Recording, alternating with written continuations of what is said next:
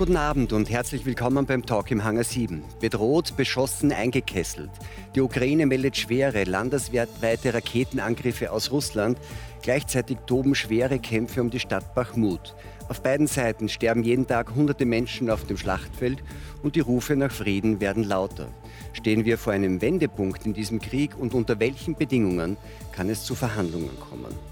Die linken Politikerin Sebim Dadelen fordert die sofortige Aufnahme von Friedensgesprächen. Sie ist überzeugt, wir helfen am besten, wenn die Waffen schweigen. Ganz anders sieht das der Militärexperte und Generalmajor in Ruhe Herbert Bauer. Er hält Verhandlungen erst nach einer Entscheidung auf dem Schlachtfeld für realistisch.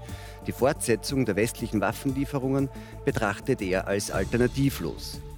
Michael Zinkernell, Direktor des Austria Institut für Europa- und Sicherheitspolitik, sieht derzeit kaum Möglichkeiten, an seriöse Daten zu den Kämpfen um Bachmut zu gelangen.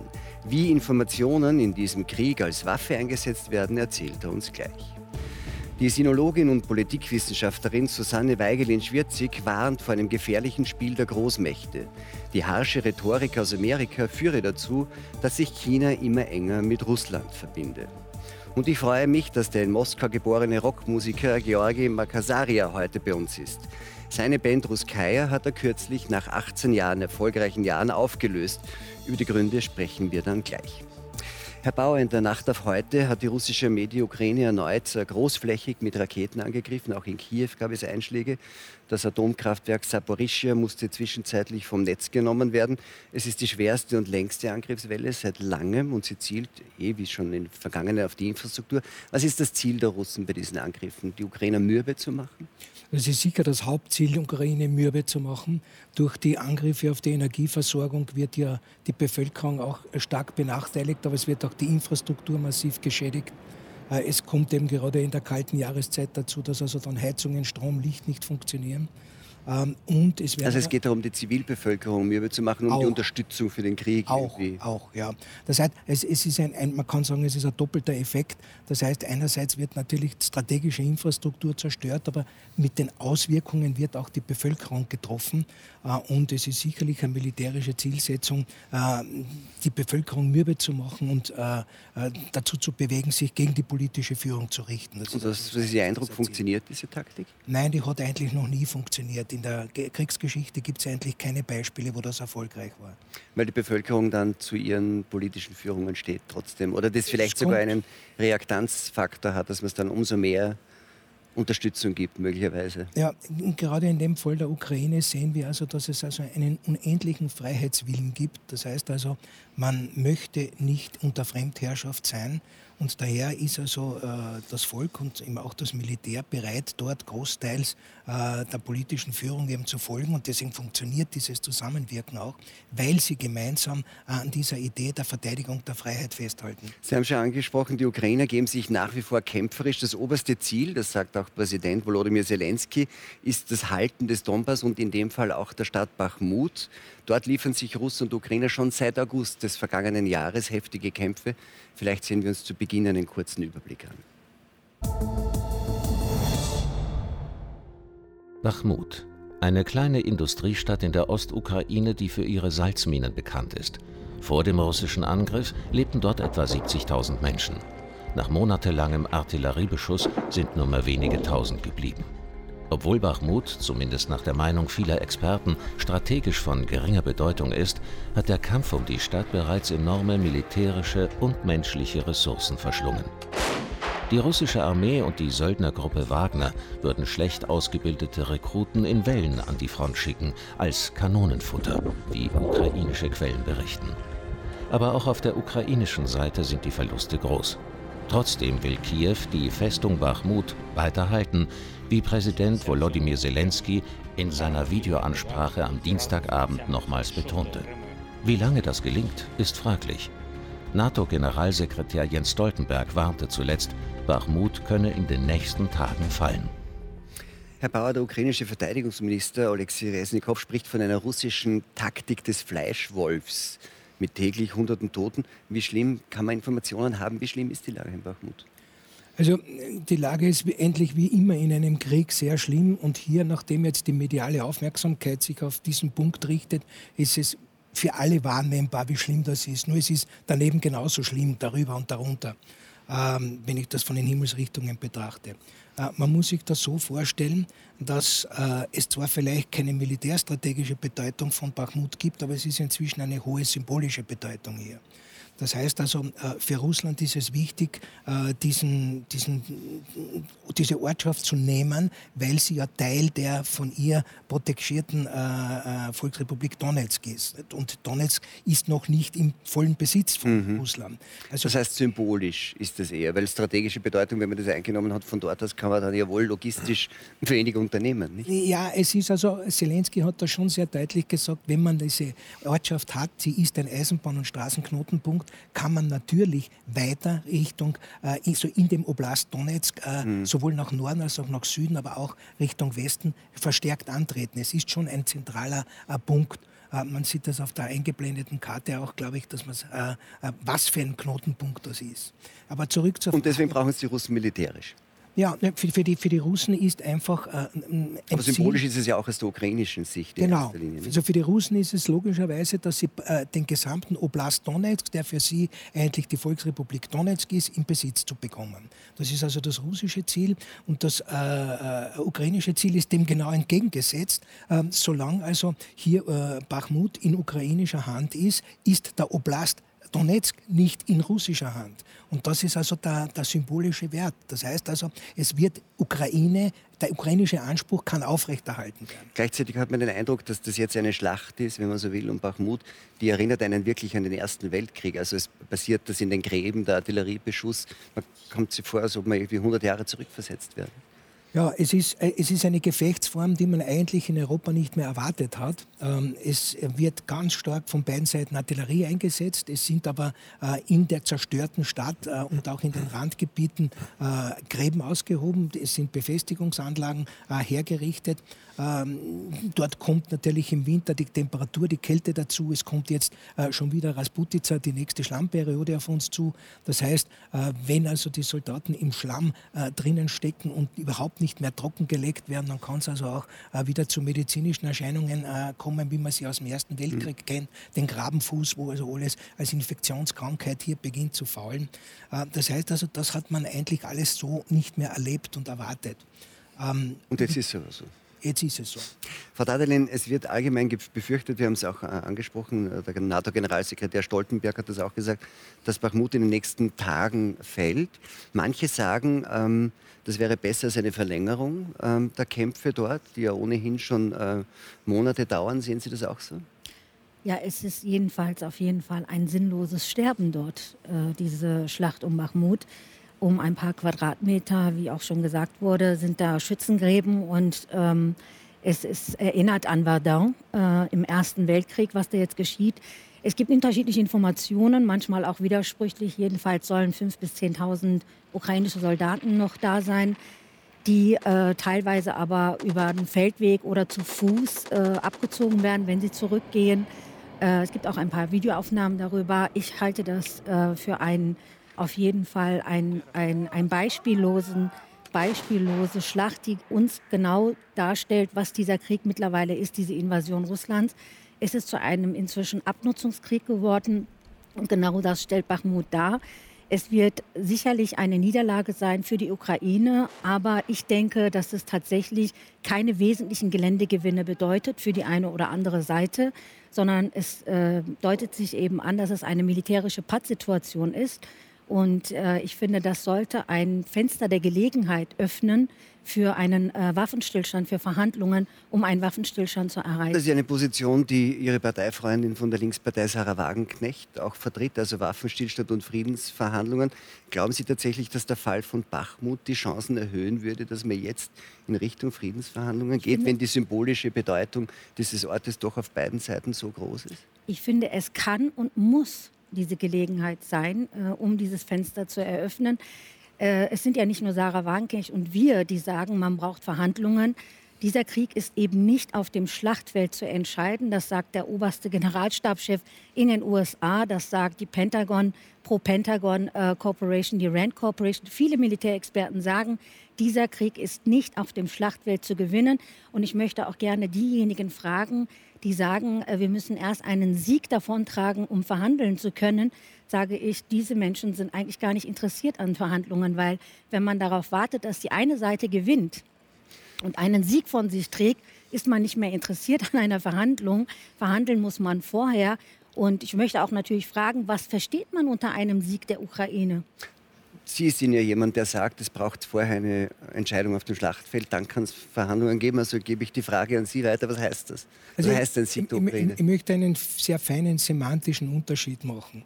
Äh, ich sage nicht, äh, dass das, äh, oder was ich meine ist, dass es eine Voraussetzung ist. Das ist eine bekannte Tatsache. Erst wenn am Schlachtfeld die Entscheidung gefallen ist, gibt es Verhandlungen. Ich sage nicht, dass vorher die Entscheidung fallen muss sondern ich sage aus meiner Erfahrung und aus der historischen Erfahrung heraus, erst wenn eine Entscheidung am Schlachtfeld gefallen ist, wird es Verhandlungen geben.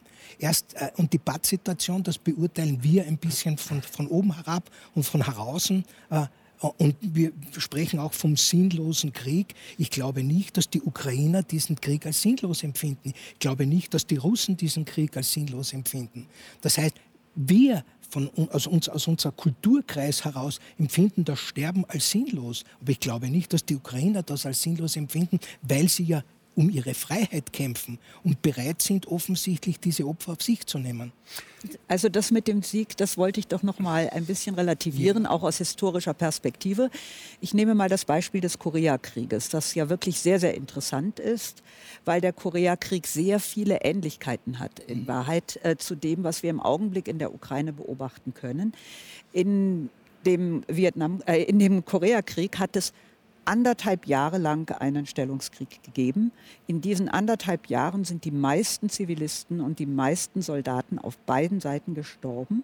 Und dann ist es zu einem Waffenstillstand gekommen, ohne dass es zu irgendeinem entscheidenden Sieg von irgendeiner Seite auf gekommen wäre. Und dieser Waffenstillstand wird jetzt in diesem Jahr 70 äh, Jahre alt. Aber man sagt ja eben, die, die andere Seite, wenn man so will, sagt ja, eigentlich kommt es zu Waffenstillstandsverhandlungen oder Waffenstillständen und darauf folgenden Friedensverhandlungen eher, wenn es eine Pattsituation gibt. Weil wenn es am Schlachtfeld entschieden ist, dann ist es ja mehr ein Diktatfrieden oder ein Siegfrieden. Ja. Ein Verhandlungsfrieden ist eigentlich eher die Folge eines Patts. Ich verwende bewusst den Begriff Entscheidung und nicht den Begriff Sieg. Ich habe nie von hm. Sieg gesprochen. Aber was heißt Entscheidung in dem Fall? Entscheidung kann auch, so wie es hier so aus Korea beschrieben ist, die Pattsituation sein. Ja, natürlich. Das heißt, wenn beide Seiten zu der Einsicht kommen, dass sie nichts mehr bewegen können, dass es tatsächlich nur mehr Opfer bedeutet und man keinen strategischen Erfolg hm. mehr erzielt. Die Frage ist ja auch, wer diese Entscheidungen trifft. Frau Weinen-Schwirzig, ähm, die Frage ist ja, wenn es so ein, sich ein Patt andeutet,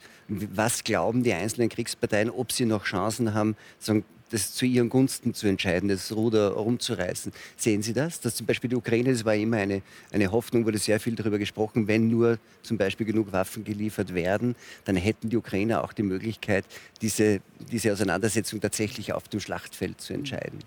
Ich bin keine Militärexpertin und habe deshalb große Schwierigkeiten, so etwas einschätzen zu können. Ich kann es nur aus historischer Perspektive sehen. Und zum Beispiel der Krieg zwischen China und Japan äh, begann ja 1931 mit dem Einmarsch japanischer Truppen in der Mandschurei, einem sehr wichtigen Teil von China. Und damals ging genau die Auseinandersetzung auch darüber, können wir diesen Konflikt internationalisieren? Das heißt, können wir China so viel Waffen liefern, dass sie sich sofort gegen Japan ähm, wehren können oder können wir das nicht?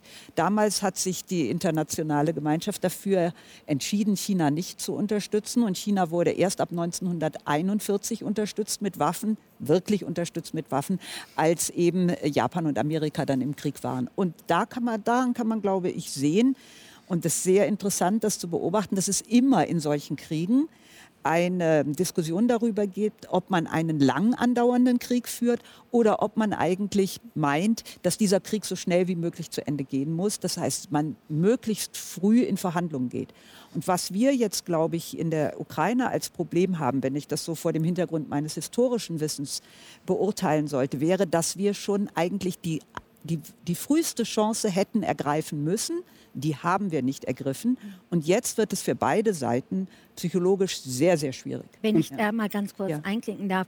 Also es gab ja eine sehr frühe Chance. Im Frühjahr 2022, im März, gab es ja Friedensverhandlungen zwischen Russland und der Ukraine.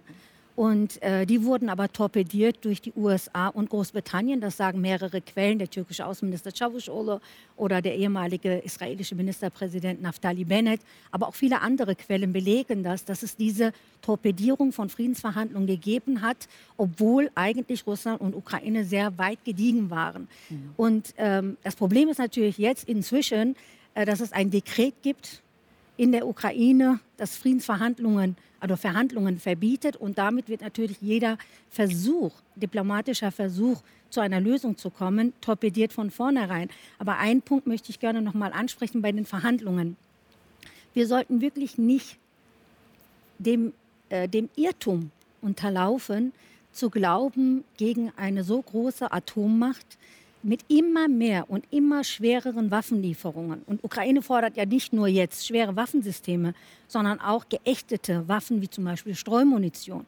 Man sollte wirklich diesem Irrtum nicht unterlaufen zu denken, sodass man mit immer mehr Waffenlieferungen diesen Krieg beenden kann, wenn Militärexperten sagen, dass das nicht militärisch gelöst werden kann, dieser Krieg, auf keiner Seite, sondern durch Verhandlungen. Und deshalb plädiere ich tatsächlich dafür, wenn man das Sterben, und das kann nicht uns egal sein, ob die Menschen abgeschlachtet werden, egal von welcher Seite. Also mich als Humanistin berührt das schon und bewegt es, dass Menschen dort sterben und ich möchte diesem Sterben und diesem Morden einfach ein Ende bereiten. Die Frage ist und das am besten sofort. Und das geht über Waffenstillstand und nicht noch mehr durch Waffenlieferungen, die auch die Gefahr haben, dass wir in einer Rutschbahn geraten hin zu einem Weltkrieg. Aber möglicherweise, Frau Dadelin, stimmt ein Satz, den Annalena Baerbock vor nicht allzu langer Zeit gesagt hat, wenn Russland aufhört, ist der Krieg zu Ende. So ist es. Wenn die Ukraine aufhört, ist die Ukraine zu Ende. Der ist wahrscheinlich nicht ganz falsch. Nicht? Ja, aber wie realistisch ist es denn? Ich meine, Russland hat diesen Krieg begonnen. Ich kann natürlich mich hinsetzen und sagen, ihr müsst alle erstmal abziehen, die ganzen Truppen. Ich halte das für ein Wolkenkuckucksheim Außenpolitik. Wir müssen doch Realpolitik machen. Die werden nicht abzielen. Die haben bestimmte strategische Ziele.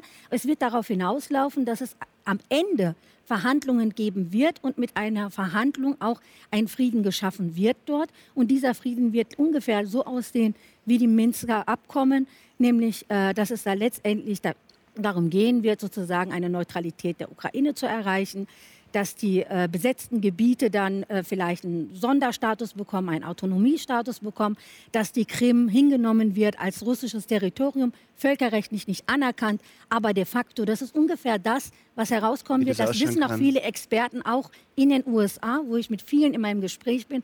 Das Schlimme ist, dass man weiß, dass das am Ende rauskommen wird und trotzdem hier mit Waffenlieferung weiter diesen Krieg verlängert. Dafür sind Sie ja, ja. trotzdem. Also ich äh, sehe das ein bisschen differenzierter, wenn ich das sagen darf. Einerseits zurückzukommen zu dem Argument, die Friedensverhandlungen wurden von USA torpediert.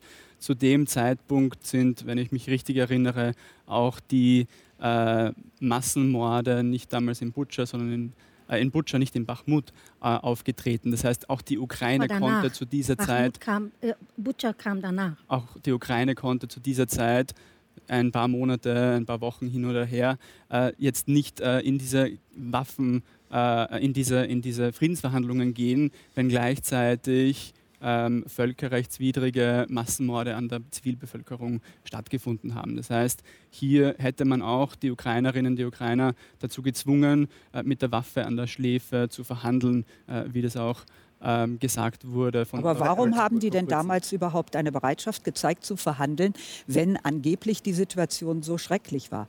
Ich meine, natürlich ist Bush da was ganz Furchtbares, aber bis heute wissen wir noch nicht ganz genau, was passiert ist. Nehmen wir mal an, es ist das passiert, was uns bisher gesagt wurde dann muss man doch die Frage stellen, hätte man nicht durch Verhandlungen, die man damals, nämlich meistens ist es so, dass man zu Beginn des Krieges noch am ehesten sowas erreicht. Ja? Wenn man das erreicht hätte, hätte man ja vielleicht am ehesten verhindert, dass noch mehr von diesen schrecklichen Massakern passieren. Ich also denke, das hat man verhindert mit Waffenlieferungen. Ich denke, das hat man verhindert, indem man die Ukraine militärisch, finanziell, humanitär unterstützt hat, indem die Ukrainerinnen und Ukrainer die äh, besetzten Gebiete, durch Russland eroberten Gebiete zu 50 Prozent mit Stand Anfang des Jahres äh, wieder in ihre Kontrolle zurückbringen äh, konnten. Dadurch hat man verhindert, dass weitere Vergewaltigungen, dass weitere Verschleppungen von Kindern in genau jenen von Russland besetzten Gebieten stattfinden. Das heißt, aus meiner Argumentationslinie her hat man der Ukraine die Möglichkeit gegeben, sich selbst zu verteidigen, die eigene Souveränität weiter zu verteidigen und gleichzeitig auch damit die Zivilbevölkerung vor weiteren möglichen Massakern geschützt, weil die finden in den von Russland besetzten Gebieten statt. Naja, also erstmal möchte ich mal klarstellen, Butscha war nach den Verhandlungen. Das muss man schon zeitlich trennen und da sollte man auch diese Differenzierung haben. Die Verhandlungen waren vorher und die wurden vorher torpediert, schon bevor Butscha war und nach Butscha dann erst recht. Und ich möchte mal sagen, äh, natürlich ist es schlimm, dass da äh, Brüche des humanitären Kriegsvölkerrechts stattfinden, mutmaßliche Kriegsverbrechen, die aber auf beiden Seiten stattfinden. Das haben UN-Berichte der Hochkommissarin von Bachelet ja mehrmals dokumentiert. Und deshalb ist es ja so schlimm, in einem Kriegszustand gibt es eine Verrohung von allen Konfliktparteien. Und diese Verrohung macht so etwas möglich. Und deshalb muss man doch erst recht alles daran setzen, um dieses Töten und Morden und diesen Krieg einfach zu stoppen. Und das spricht doch eher für Verhandlungen und für einen Waffenstillstand, statt diesen Krieg weiter anzuheizen mit der Gefahr, dass man noch mehr fast schon direkt in diesen Krieg beteiligt wird. Wir haben Untersuchungen des Wissenschaftlichen Dienstes des Bundestages, die sagen, dass man mit Waffenlieferung und dem Training an diesen Waffenlieferungen, und wir gehen ja darüber hinaus, es gibt ja sogar geheimdienstliche Informationen, die zur Zielerfassung dienen bei dieser Kriegsführung seitens der Ukraine, dass man dann den, äh, den, den äh, Bereich der Nicht-Konfliktpartei verlässt und zu einer Konfliktpartei werden kann. Und ich habe wirklich Angst davor, weil ich glaube, ich glaub, es geht gar nicht Problem, mittlerweile ja, darum. Angst. Ich glaube, das ist das Problem. Das ist eine Angst, Angst, von 62 Prozent der Bevölkerung Angst. in Deutschland. Sind die alle irrational? Angst, die 62 Prozent der Bevölkerung in Deutschland ist irrational, ist weil Wunder, sie befürchten, dass das eine so Eskalationsgefahr hat und weil wir für Frieden sind und für Diplomatie. Mhm. Ich halte das für wirklich äh, inakzeptabel, so mit einer Bevölkerungsmehrheit umzugehen. Ich finde, als Demokrat sollte man das zur Kenntnis nehmen und darüber dann diskutieren. Aber die, die Frage, nicht, die Frage äh, welche, welche Haltungen, welche Stimmungen es in einer Bevölkerung gibt, die hat ja immer auch sehr viel mit der Informationspolitik genau. von beiden Seiten zu tun. Wir werden möglicherweise darauf nochmal zurückzukommen. Aber Sie haben erwähnt, es geht ja immer auch um einzelne Menschen. Makazari, jetzt haben wir das irgendwie sehr strategisch und militärisch besprochen. Ähm, aber es geht auch immer um viele persönliche Schicksale und zwar nicht nur auf dem Schlachtfeld. Sie wurden in Russland geboren. Sie haben viele Angehörige noch dort. Wie sehr bedrückt Sie denn dieser Krieg persönlich? Wie sehr betrifft Sie dieser Krieg persönlich, jetzt abgesehen von dem, was auf den Schlachtfeldern passiert? Uh, unerträglich bedrückt mich dieser Krieg. Ähm, es ging sogar so weit, dass ich äh, aktiv versuche, die Nachrichten zu meiden darüber.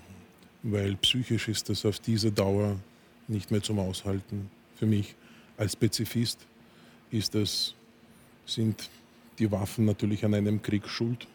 Ja, jeder, der was nicht geteilt hat miteinander und dazu Waffen braucht, um es zu lösen, hat schon verloren. Wir haben gerade darüber gesprochen, dass, dass Information eine wesentliche Rolle dabei spielt, ob ein eine Regierung, ein Land, ein Regime Unterstützung hat in der Bevölkerung oder nicht. Das ist ja auch in Russland ein spezielles äh, Thema. Sie haben viel Kontakt auch zu Ihren Verwandten.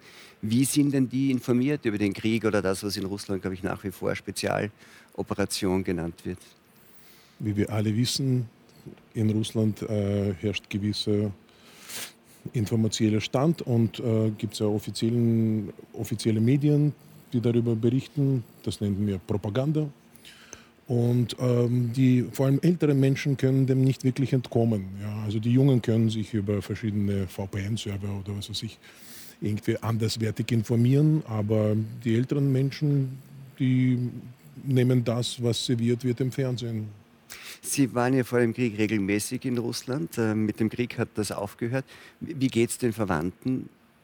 Es geht ihnen allen gut, aber ähm, äh, ich habe Freunde, Verwandte und das ist, die meisten sagen jetzt wirklich äh, ähnliche Sachen, so dass sie können nicht mehr lange psychisch das aushalten, um das Ganze wirklich detailliert zu verfolgen. Und, und das Wie ist das dann im Austausch mit Freunden, Verwandten, wenn man über, über, den, über den Krieg redet? Ist das schwieriger geworden? Oder?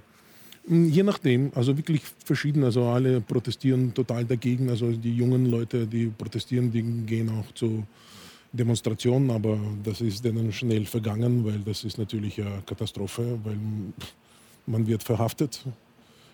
Gab es auch äh, Situationen, wo ein Mann mit weißen Zetteln einfach verhaftet wurde. Äh, mehr braucht man nicht sagen. Also ja, das wird natürlich unter, unterdrückt und ähm, die älteren Menschen, weißt du, Leute versuchen irgendwie deren Alltag zu bewältigen. Ja? Die müssen irgendwie immer noch deren Miete und zum Essen äh, auf den Tisch legen.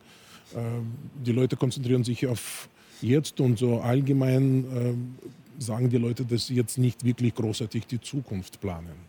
Herr Zinkerle, Information, ich habe schon angesprochen, Information, man hatte den Eindruck, dass man jetzt nicht nur diese schwere Schlacht, die an den Ersten Weltkrieg erinnernde Graben- und, und Artillerieschlacht in Bachmut hat, sondern dass wir auch in einem besonderen Stadium des Information War uns gerade befinden. Das betrifft auch die, die, die, Aktivitäten der Gruppe Wagner, zum Beispiel jetzt in, äh, in Bachmut. Äh, Prigoschin, der Chef der Gruppe Wagner, ist dort aufgetreten, hat zuerst gesagt, geht alle weg, es ist irgendwie, wir haben den Osten schon eingenommen, es gibt keinen Weg mehr hinaus. Dann ist er wieder aufgetreten und hat gesagt, hat sich beklagt, dass es zu wenig Munition gibt. Man hat es dann irgendwie gewertet, dass er da jetzt irgendwie gegen den Stachel des Kreml. Man, wie, wie, wie, woher beziehen Sie Ihre Informationen eigentlich? Wie kann man das einschätzen?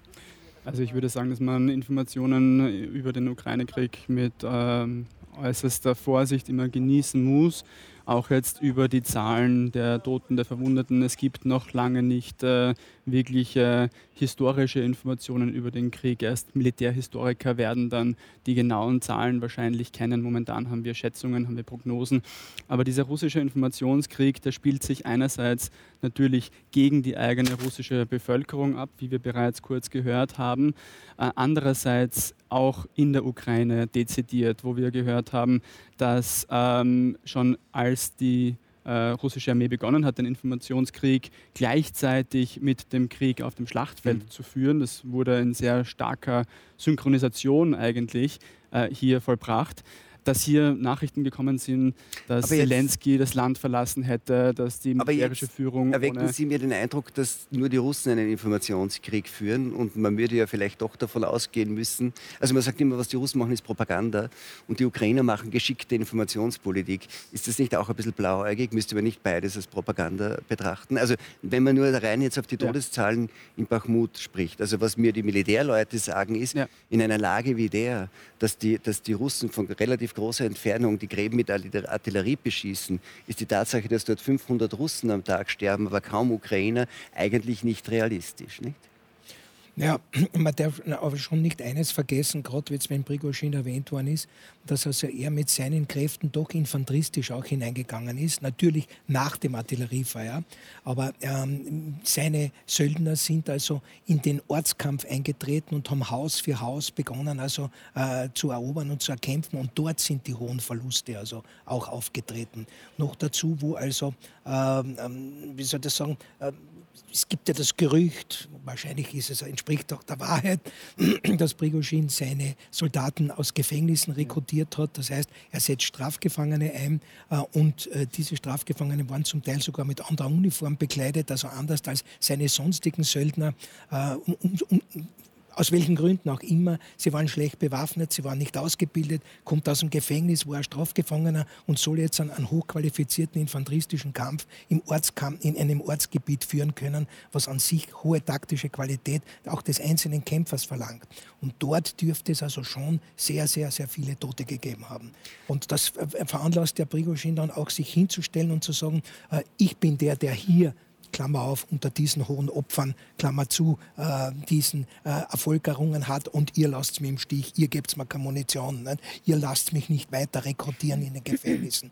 Dort kommt ja also auch dieser Vorwurf her und sein Auftritt im, im Fernsehen. Aber jetzt, Sie als, als Militärexperte, würden Sie sagen, ähm, das, was an russischer Information kommt, würde ich mit größter Vorsicht genießen, weil das ist Propaganda. Was an ukrainischer Information kommt, kann ich mehr oder weniger eins zu eins nehmen. Nein, das gilt in beiden Fällen, muss man vorsichtig sein, was die offizielle Information ist. Es gibt aber ähm, neue Möglichkeiten, die sich aus der Technologie ergeben, die man früher eigentlich nicht hatte. Ähm, das ist das ganze Blockerwesen, Das heißt, sowohl ukrainische als auch äh, russische Blogger ähm, äh, beschreiben aufgrund ihrer persönlichen Beziehungen und Quellen zu der Truppe, ähm, beschreiben sehr präzise äh, das Gefechtsgeschehen. Überlagert wird das also durch, äh, durch Geheimdienstinformationen, die interessanterweise jetzt auch veröffentlicht werden. Ich verweise also auf den britischen Geheimdienst, der die Informationen veröffentlicht, die aber natürlich genauso manipulativ sind und auch also eine, eine, einer, einer gewissen Linie folgen. Nur wenn man jetzt diese Informationen alle zusammenwürfelt, dann kann sich für den Experten ein relativ äh, objektives Bild. Die Frage ist, was sich dann so für den einzelnen Bürger und dann aber schon auch für die Leute, die politisch handeln, ergibt, weil die Summe dieser Informationen die, wenn man so will, die macht ja das gesellschaftliche Bild, Informationsbild aus und nach dem richten sich natürlich dann auch Politiker in dem, wie sie agieren. Sie haben ja auch sehr viele ähm, internationale äh, Kontakte. Wie offen spricht man eigentlich äh, über die Lage in diesem Krieg und auch darüber, wer da agiert? Ich meine, es gab dann diese lange Diskussion über Stellvertreterkriege. Sie haben ja in Korea, weil Sie Korea angesprochen haben, mhm. war das ja auch ein großes ja. Thema, wo die Frage ist, wenn man sagt, die Ukrainer entscheiden jetzt, entscheiden wirklich die Ukrainer, wie stark entscheiden dort zum Beispiel die Vertreter der Vereinigten Staaten mit. Wie, wie, wie gehen Sie um mit diesen Informationen?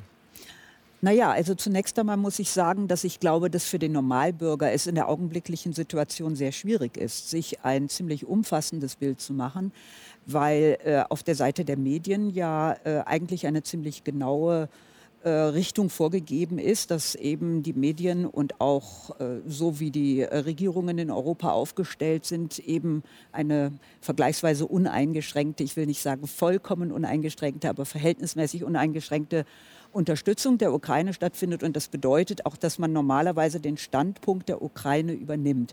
Wenn ich da jetzt zum Beispiel vergleiche, ich schaue mir jeden Tag Sendungen im chinesischen Fernsehen an, da bin ich ganz erstaunt, dass das in diesem äh, autoritären Staat, also da jeden Tag eine halbe Stunde ganz genau über jede Situation auf dem Schlachtfeld in der Ukraine gesprochen wird. Mhm. Und die Bilder, die man dort sieht, sind immer Bilder aus russischer Quelle, aus ukrainischer Quelle und aus internationalen Quellen, also BBC zum Beispiel, auch CNN.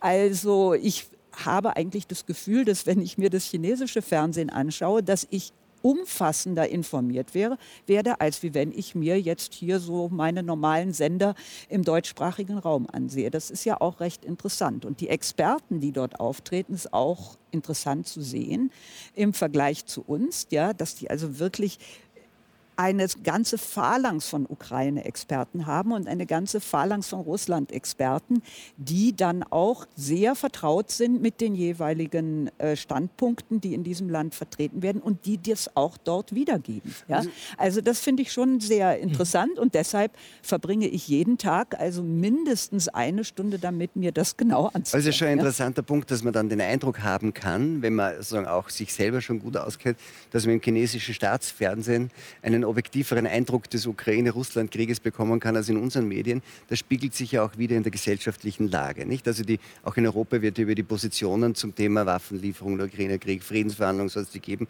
sehr stark gerungen. Und man hat den Eindruck, vielleicht auch deswegen, weil es eine relativ überwiegende öffentliche Meinung gibt in der Unterstützung, dass das relativ unversöhnlich geworden ist. Mhm. Nicht? Also Sie mit Ihrer Position, Frau Wagenknecht mit Ihrer Position, sind ja ähm, eine totale Minderheitenposition, jedenfalls in der Öffentlichkeit. Sie sagen dann, wenn man die Umfragen ausschaut, in der Bevölkerung nicht, aber jedenfalls in der medialen Öffentlichkeit.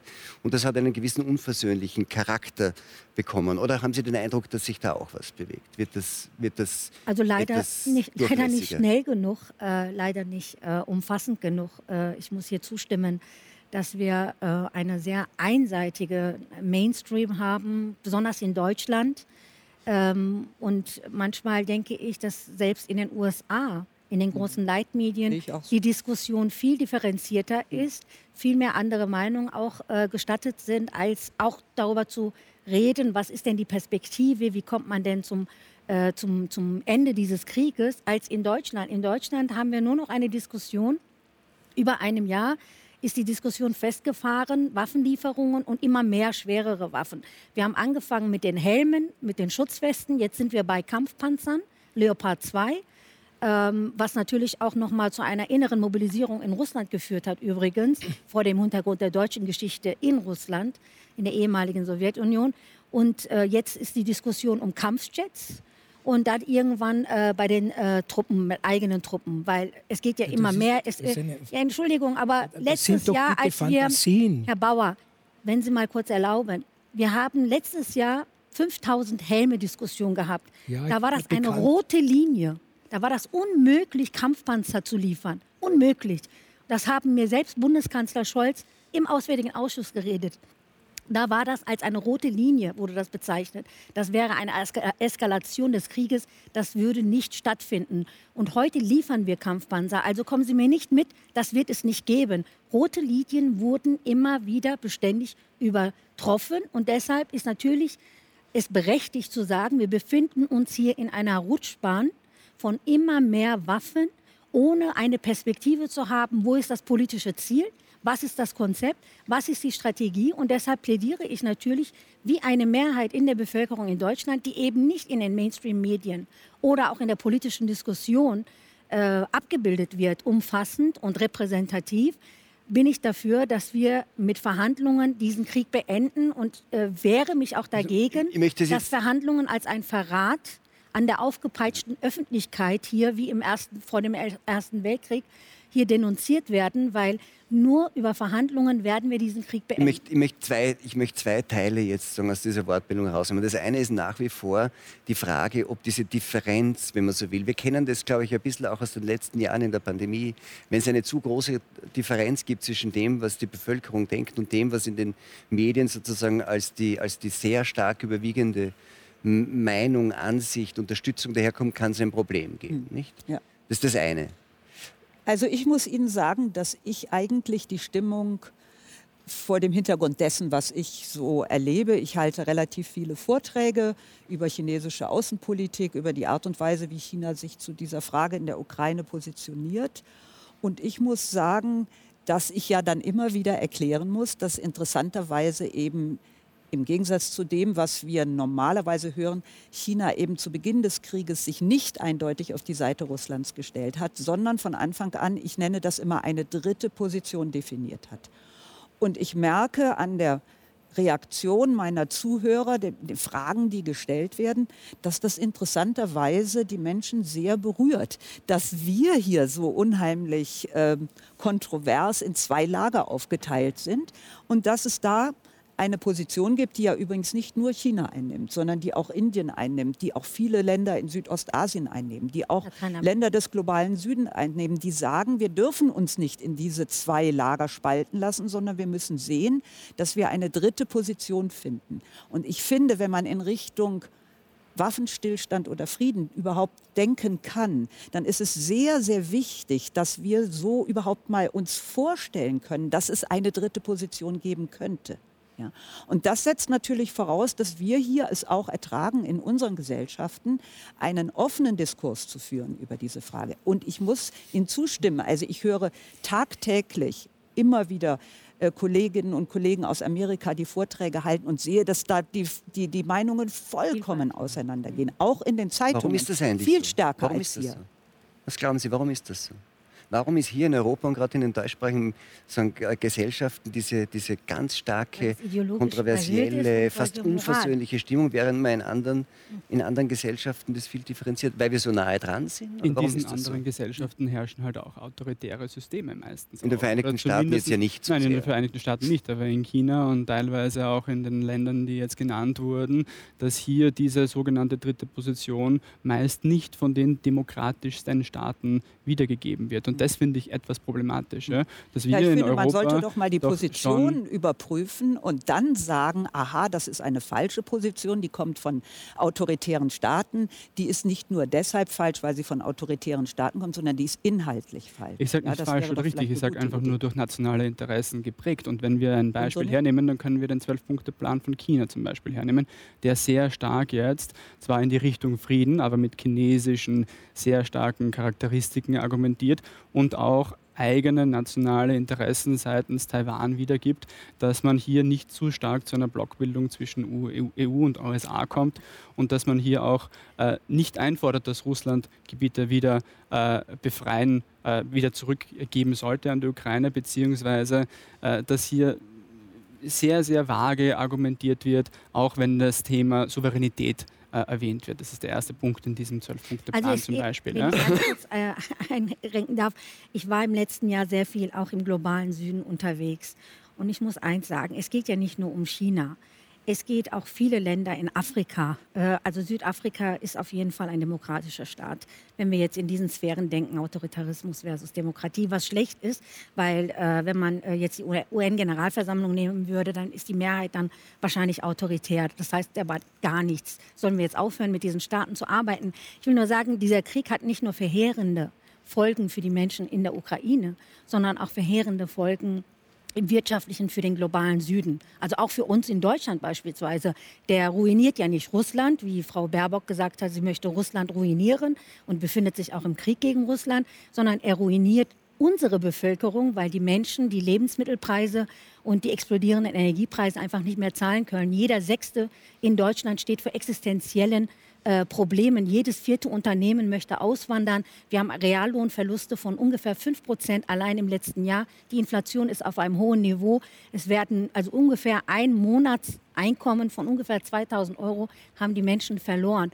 Und für die Menschen des globalen Südens ist es umso schlimmer jetzt, umso schlimmer, Stichwort Lebensmittelkrise durch die Getreide- und Düngemittelexporte, die eingeschränkt waren und äh, die hohen Preise für Energie. Das können sich viele Länder nicht leisten, dass jetzt der reiche Westen hergeht, auf dem Weltmarkt einfach das Gas und alles an Öl wegkauft zu höheren Preisen und die Länder des Südens das nicht mehr machen können. Das ist auch ein Grund, warum diese Länder des Südens sagen, wir wollen uns nicht auf eine Seite des Konflikts stellen, sondern wir wollen uns stark machen für Friedensverhandlungen und für das Ende des Krieges. Und ich finde, das sollten wir eher unterstützen, als dass wir das schlecht reden. Jetzt, wir haben ja die Polarisierung hier auch ein bisschen abgebildet. Ähm, wie, wie stehen denn Sie in der Frage Waffenlieferungen? Ähm, Waffenstillstand oder Unterstützung der Ukraine. Sie sind Bürger, so wie wir alle, sind in diesem Informations, in diesem Informationsuniversum ja irgendwie auch nicht, Sie können sich ja nicht ganz dabei befreien. Was ist Ihre Haltung? Wie erleben Sie diese Polarisierung? Fühlen Sie sich auch gedrängt, vielleicht gerade auch wegen Ihrer Herkunft eine Position zu beziehen? Drängt man Sie dazu? Na, gedrängt äh, fühle ich mich jetzt nicht. Und äh, wenn ich, ich positioniere mich als Pazifist, also als Mensch, der für Frieden lebt.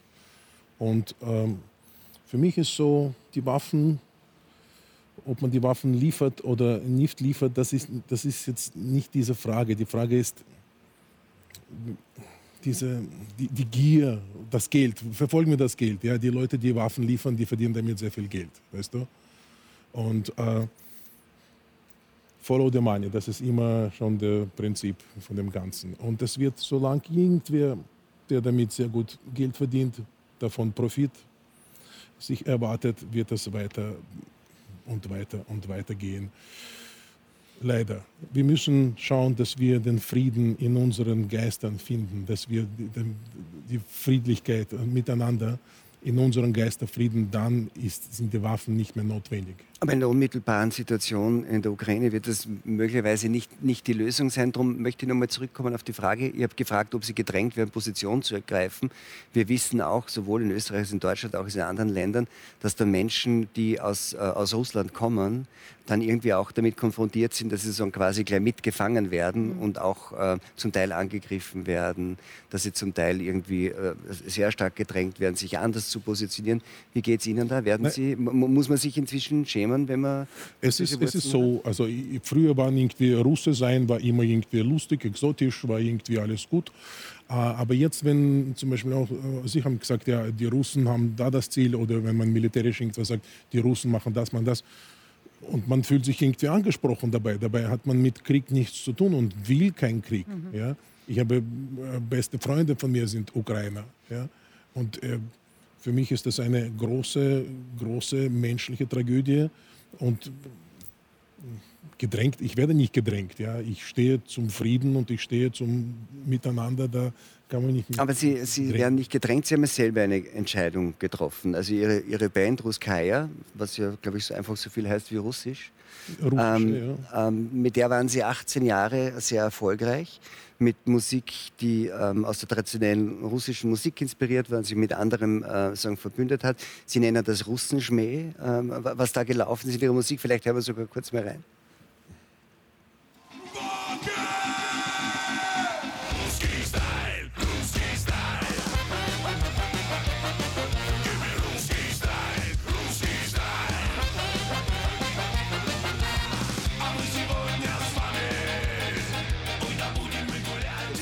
Beendet. Sie haben, Sie haben die Band, also aufgelöst, das muss man noch sehen, aber die, die Band heißt jedenfalls nicht mehr Ruskaya und als Ruskaya wird es das nicht mehr geben. Warum? Ja, also in dem Fall kann man schon so ein bisschen so gedrängt sagen, weil natürlich ist von außen sehr viel gekommen.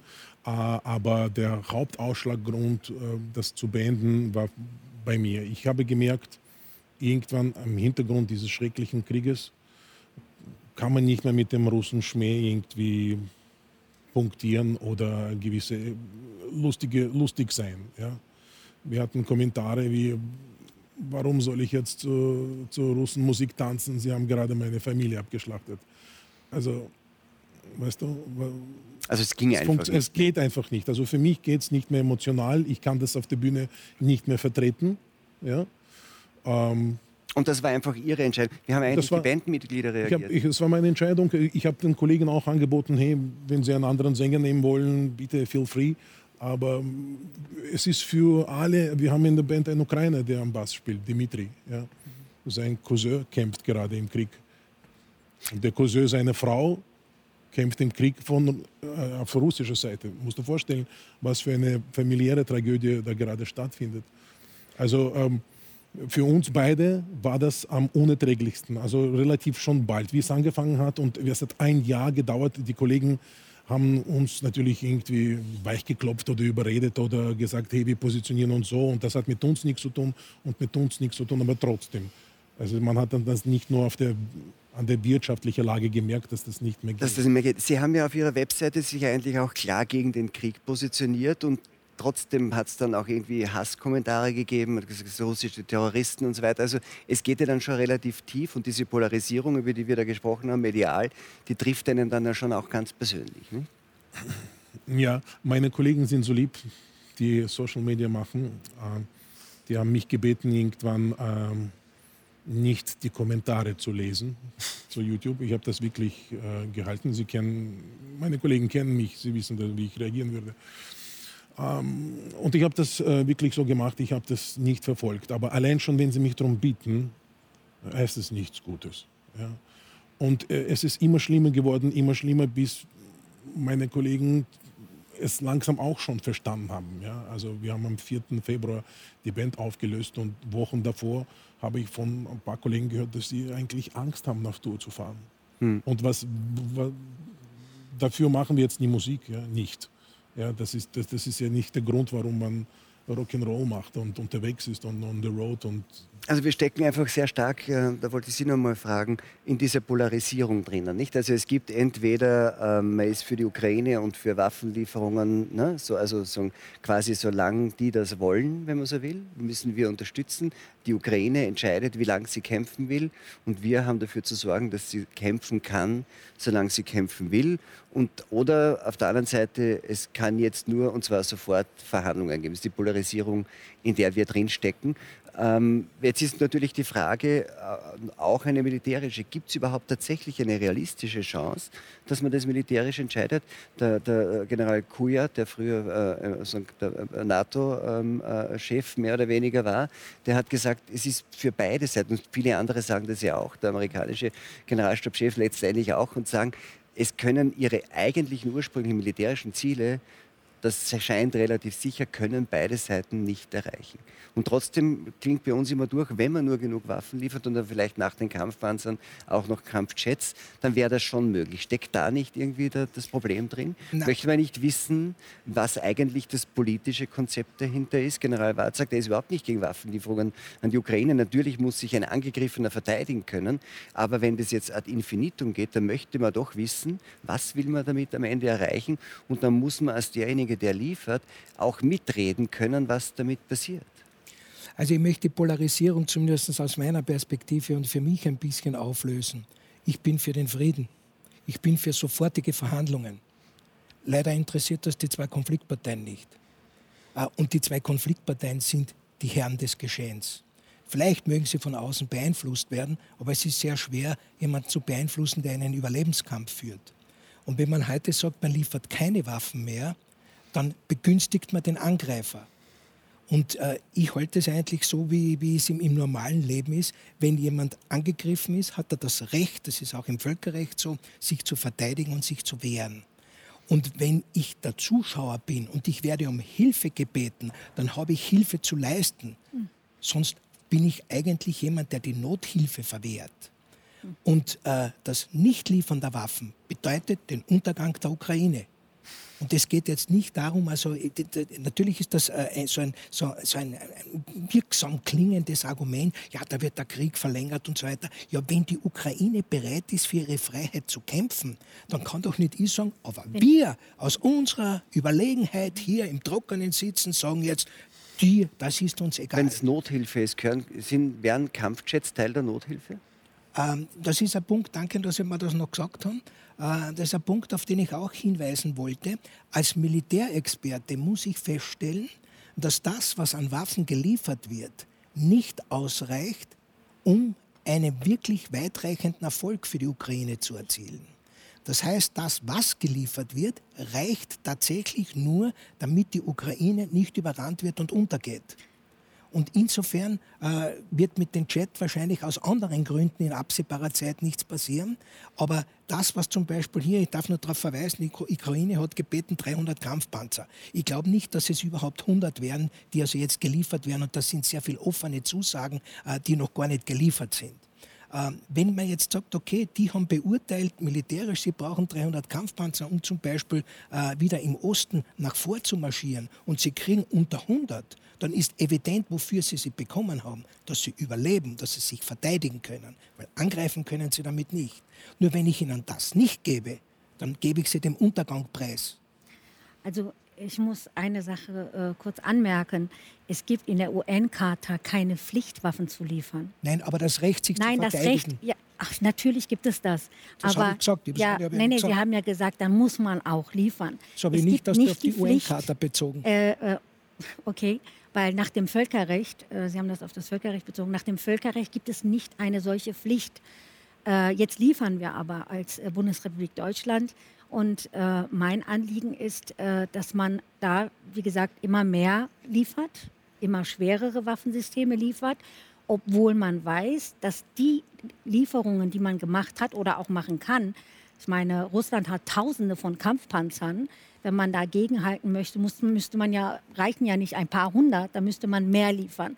Russland ähm, aber, hat aber ballistische jetzt, Raketen. Ich, ich unterbreche ungern, ja. aber ich, ich frage mich ja nur, worauf läuft das am Ende hinaus? Weil man könnte natürlich sagen, wenn der Westen von Beginn an nichts geliefert hätte, dann wäre der Krieg am schnellsten zu Ende gewesen, nur würde die Ukraine nicht mehr existieren. Das Wann denke ich so? nicht, dass die Ukraine nicht existieren würde, wenn Sie erlauben, möchte ich, nein, ist es nicht. Der Kern des Konfliktes der Kern des Konfliktes in der Ukraine sind keine territorialen Fragen, sondern es geht dabei eigentlich ganz einfach, es geht dabei darum, ob die Ukraine in die militärischen Strukturen oder auch in die politischen Strukturen der NATO integriert wird. Es ging um die Perspektive der NATO-Mitgliedschaft von der Ukraine, damit verbunden die Aussichtstellung von US-amerikanischen Militärstützpunkten, Militärbasen auf ukrainischem Boden, damit auch Raketenbasen und damit natürlich Raketen, die binnen fünf Minuten Moskau oder St. Petersburg erreichen können. Und das war das, was Russland immer gesagt hat, dass das sozusagen vitale Sicherheitsinteressen von denen berühren. Das kann man richtig finden oder falsch, legitim oder illegitim. Ich will nur darauf hinweisen, im umgekehrten Falle würde auch USA das nicht erlauben, Raketenbasen, wo man kaum Vorwarnzeit hat, vom mexikanischen Boden, zum Beispiel in China oder Russland, in Mexiko beim Präsidenten Obrador, Die Frage wäre jetzt, ja jetzt nur, äh, Raketenbasen stationieren würde. Deshalb möchte ich nur sagen, nee, es Aber wird ja immer gesagt, sagen, Ukraine würde nicht mehr existieren. Zu lang. Ich sage es ganz offen, mir Aber es geht nicht ich um einen möchte, Territorialkonflikt. Es geht nicht um einen Territorialkonflikt. Ja. Krim, sagen also, Krim ist nur Sie sagen also, dass, die, dass, dass Russland in der Ukraine einmarschiert ist, um zu verhindern, dass die Ukraine der NATO beitritt und dort Raketen stationiert werden. Das ist, das ist eines der vitalen Sicherheitsinteressen. Russland hat das immer das gesagt. für diesen Krieg, und man muss sagen, Ansicht zu diesem nach. Völkerrechtsbruch kann man ja auch sagen, diesem Völkerrechtsbruch ist ein anderer des Westens vorausgegangen, nämlich den Angela Merkel und François Hollande bestätigt haben, dass man das Minsker Abkommen eigentlich nicht umsetzen wollte, sondern Zeit gewinnen wollte, um die Ukraine gegen Russland hochzurüsten. also wir haben bei beiden Seiten. Der russischen Nein, ich will das ja auch nicht rechtfertigen.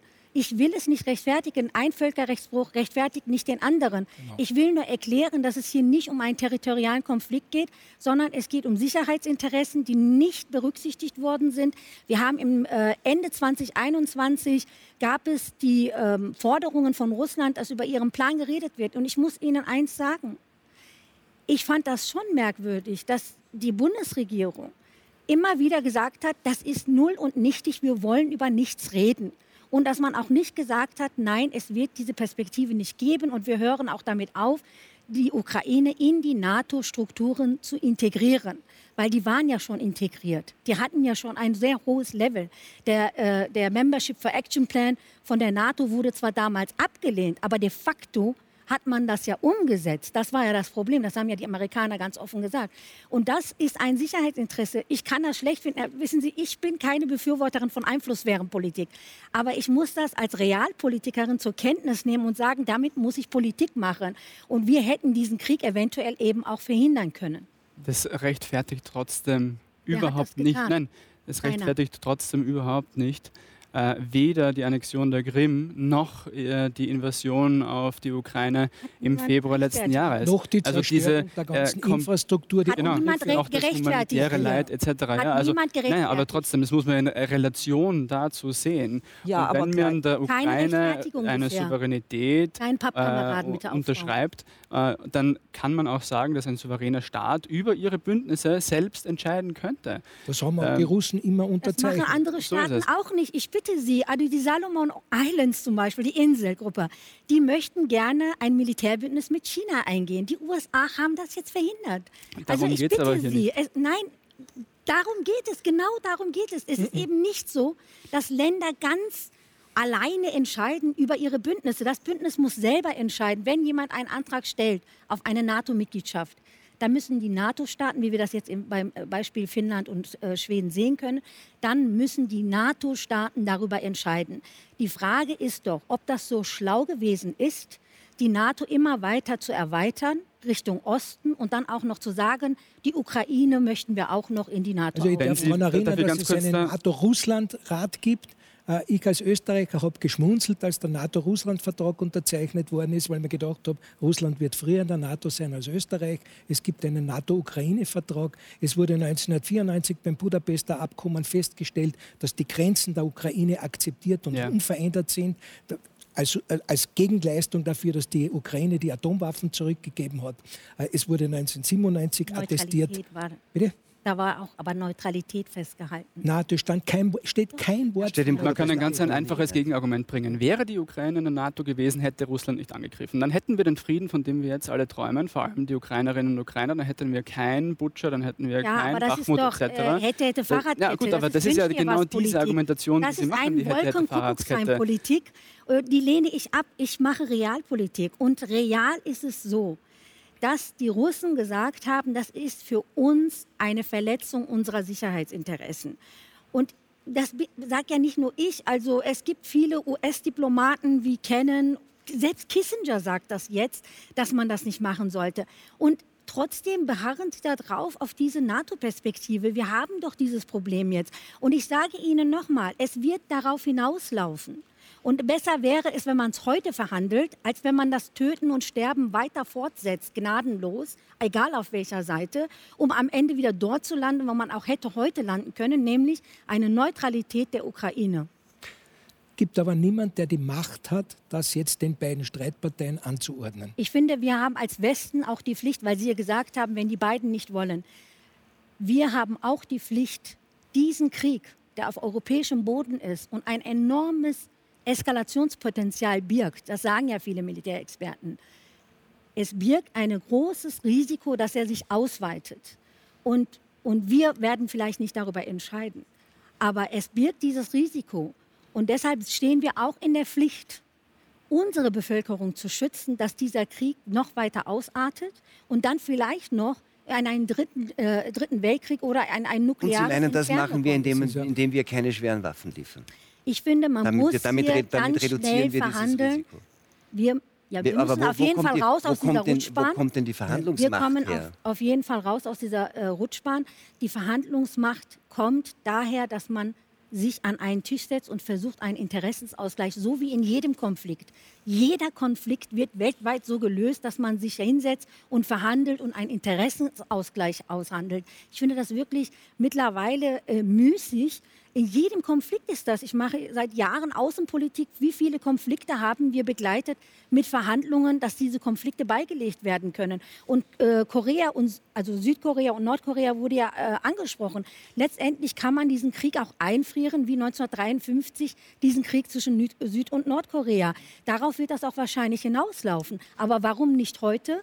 Anstatt äh, dass das Töten und Morden weitergeht ja, ja. und dass das also, wieder äh, Ich finde, hier steht irgendwie ein Elefant im Raum, der jetzt auch mal angesprochen werden muss. Und dieser Elefant besteht darin, dass der amerikanische Verteidigungsminister ganz deutlich in Rammstein gesagt hat, mhm. hier wird ein Krieg geführt, der so lange geführt werden muss, bis Russland so geschwächt ist, dass es keine Länder in seiner Umgebung mehr militärisch angreifen kann und ich sage jetzt als China-Expertin noch dazu, dass China, Russland so geschwächt sein muss, dass es nicht direkt oder indirekt in einer militärischen Auseinandersetzung um die Taiwan-Angelegenheit seitens der Volksrepublik China die Volksrepublik China unterstützen könnte. Ja, das ist nämlich das, was der Herr Austin vollkommen klar und deutlich gesagt hat. Und das ist auch der Grund, warum es keine Waffen, keinen Waffenstillstand gibt oder keine Waffenstillstandverhandlungen, weil ganz offensichtlich auf der westlichen Seite man zu dem Schluss gekommen ist,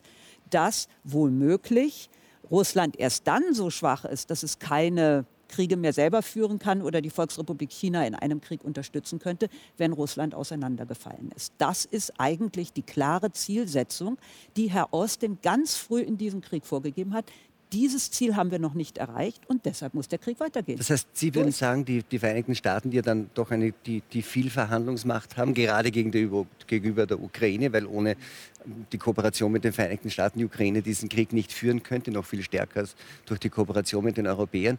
Hier heißt das jetzt umgekehrt, dass die Bemühungen der Chinesen, was immer man von diesem Zwölf-Punkte-Plan hält, dass die Bemühungen der Chinesen eigentlich dann wiederum nur unter Anführungszeichen darauf abzielen, das zu verhindern. Also, dass die schauen, dass dieser Krieg möglichst schnell endet, damit Russland in diesem Krieg nicht abgenutzt und so weit geschwächt wird, weil China Russland dann sozusagen als, als in der Hinterhand braucht, das macht. Ganz genau. Ja, es gibt keine realistischeren Außenpolitiker als die in der äh, Volksrepublik China, die die äh, genauen Kräfteverhältnisse so einschätzen, dass sie sagen, je länger dieser Krieg dauert, desto mehr schadet das uns. Und genau das steht in diesem Zwölf-Punkte-Papier auch drin. Das ist ja für uns erstaunlich. Wir hätten ja vielleicht gedacht, die schreiben jetzt eine Roadmap, jetzt machen wir das und dann machen wir das und dann machen wir das. Haben sie überhaupt nicht geschrieben, sondern sie haben interessanterweise sich als Moderator angeboten, indem sie gesagt haben, wir haben ein ureigenes Interesse daran, dass dieser Krieg zu Ende geht und deshalb sind wir ein guter Moderator. Das ist vielleicht für uns eine ganz eigenartige Vorstellung. Ähm, Im chinesischen Kontext würde ich das nicht als so eigenartig betrachten. Und ich glaube, Sie haben das vollkommen richtig dargestellt. Die Chinesen haben in der Tat ein ureigenes Interesse, und zwar ein wirtschaftliches und ein militärisches.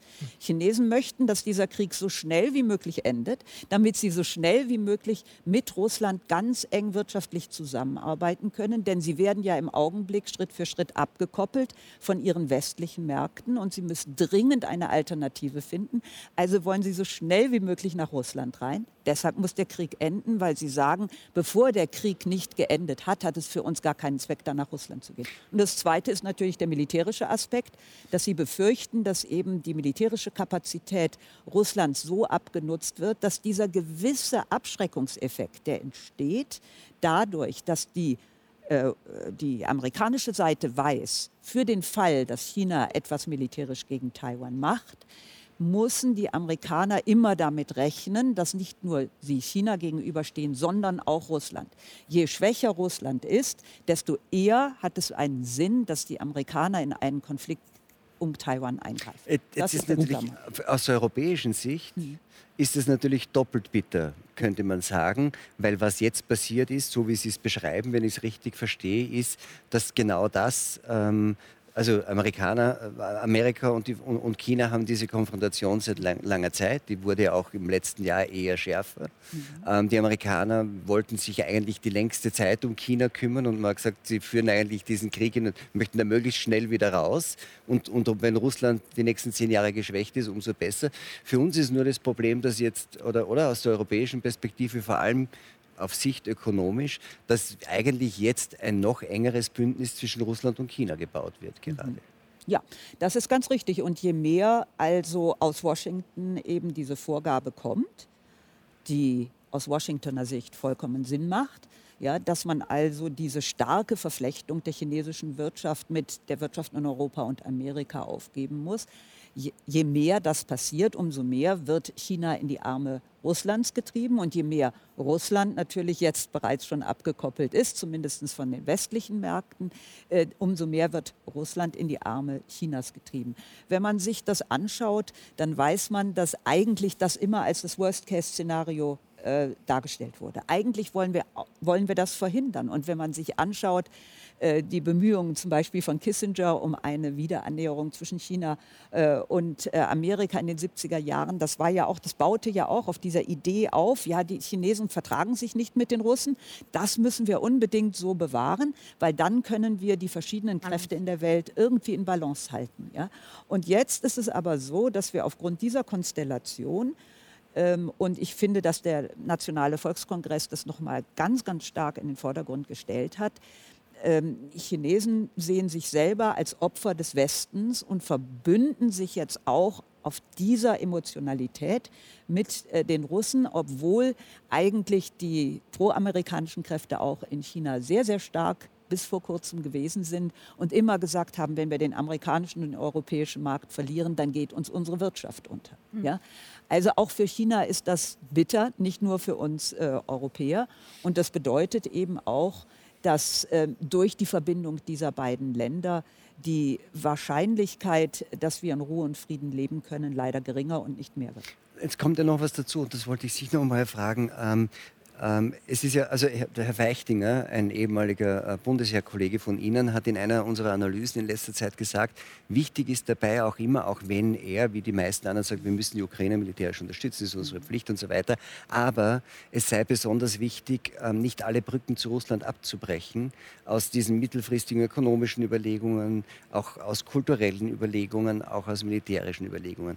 Das ist etwas, was momentan meinem Eindruck nach nicht wirklich passiert, sondern in der öffentlichen Meinung und sagen auch in der öffentlichen Debatte kommt es zu einer Polarisierung, wo ich momentan nicht sehe, dass man irgendwie mittelfristig den Gedanken hat, dass, man, dass, man, dass, dass Russland ein Nachbar ist, dass Russland zu guten Teilen ein europäisches Land ist, dass wir über, zu guten Teilen über eine europäische Kultur reden, die bei uns integriert ja. ist.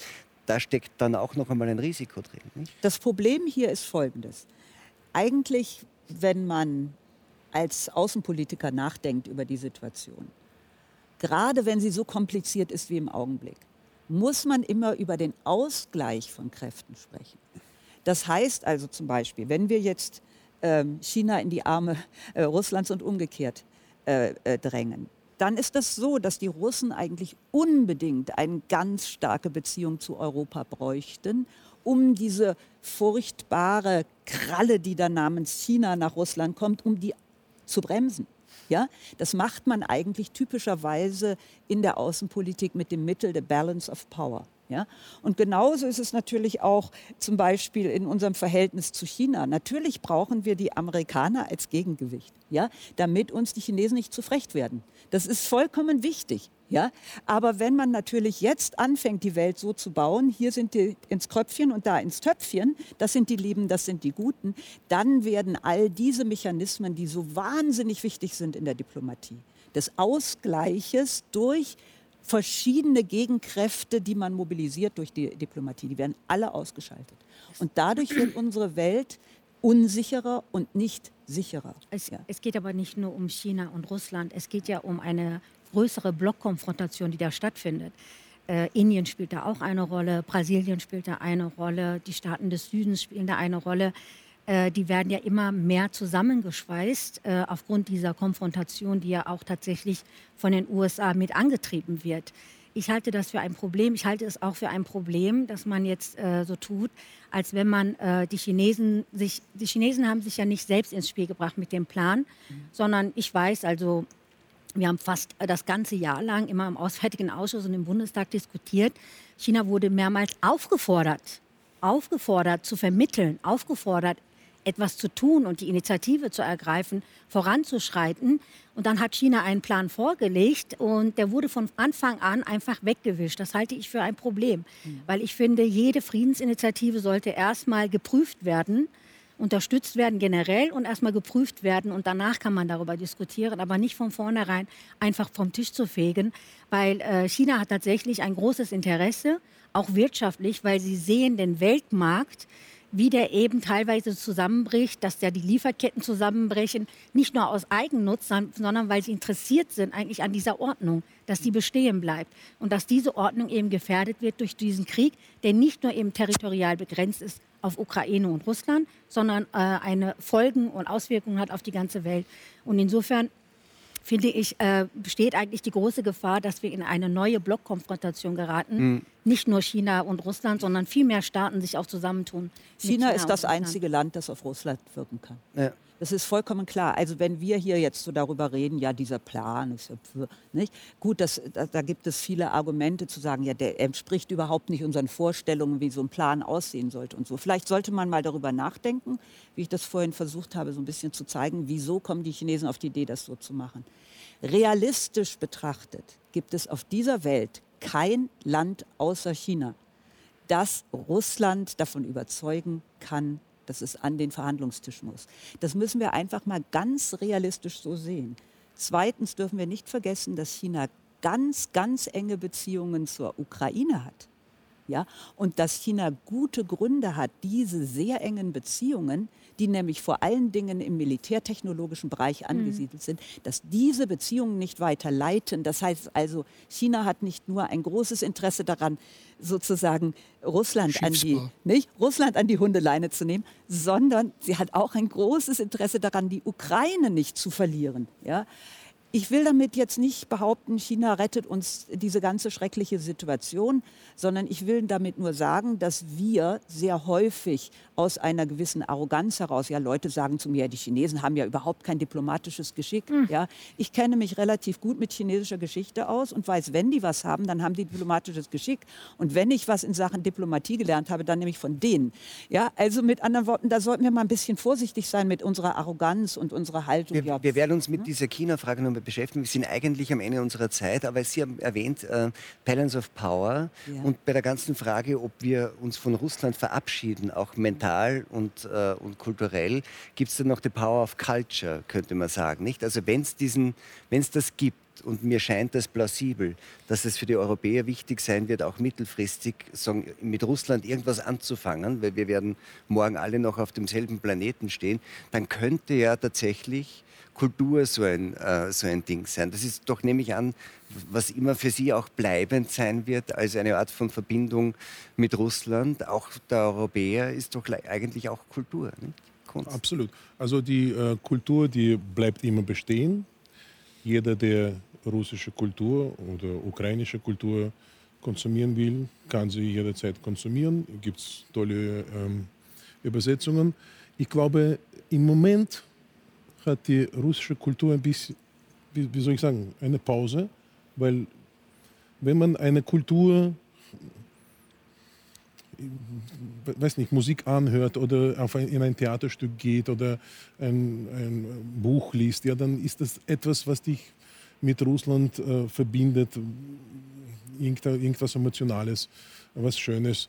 Äh, äh, aber jetzt auf diesem Hintergrund funktioniert das nicht. Das ist immer, das ist so, das ist nicht mehr im Hintergrund, das ist so dermaßen schon im Vordergrund geworden, dass das alles überdeckt mit einer sehr unangenehmen, ähm, dunklen. Aber müsst ihr das nicht gerade deswegen machen? Ähm, also ich konnte meine Art der Kultur nicht mehr weiterführen. Es aber man kann weiter Dostoevsky lesen. Und, man soll auf jeden Fall. Man soll ja. auch Tchaikovsky weiter aufführen. Das waren ja auch so Fantasien, hören, dass man jetzt die Bibliotheken säubert ja. und die Konzertprogramme irgendwie von, also von, von, russischen Komponisten. Das ist ja vielleicht nicht der richtige Weg, nicht? ist nicht der richtige Weg, absolut nicht. Ja. Nur äh, in, in meinem speziellen Fall, also äh, Ruskaya war Ja. ein bisschen so. Aber wie geht es mit Ihnen jetzt weiter? Ruskaya ist jetzt, das geht für Sie nicht mehr. Sie müssen jetzt was anderes machen. Ja, ich mache komplett was anderes. Was denn? Verraten Sie uns noch zu Ich, äh, ich stehe auf Dubstep, Drum and Bass Mischungen aus Reggae und äh, Metal ja, und arbeite an so einem Projekt. Und ich habe ein Projekt, das heißt Gentleman Music Club. Da haben Da hieß früher auch Russian Gentleman. Es hieß auch früher Russian, ja, ist wieder. Ja, ist auch dem zu Opfer gefallen. Ja.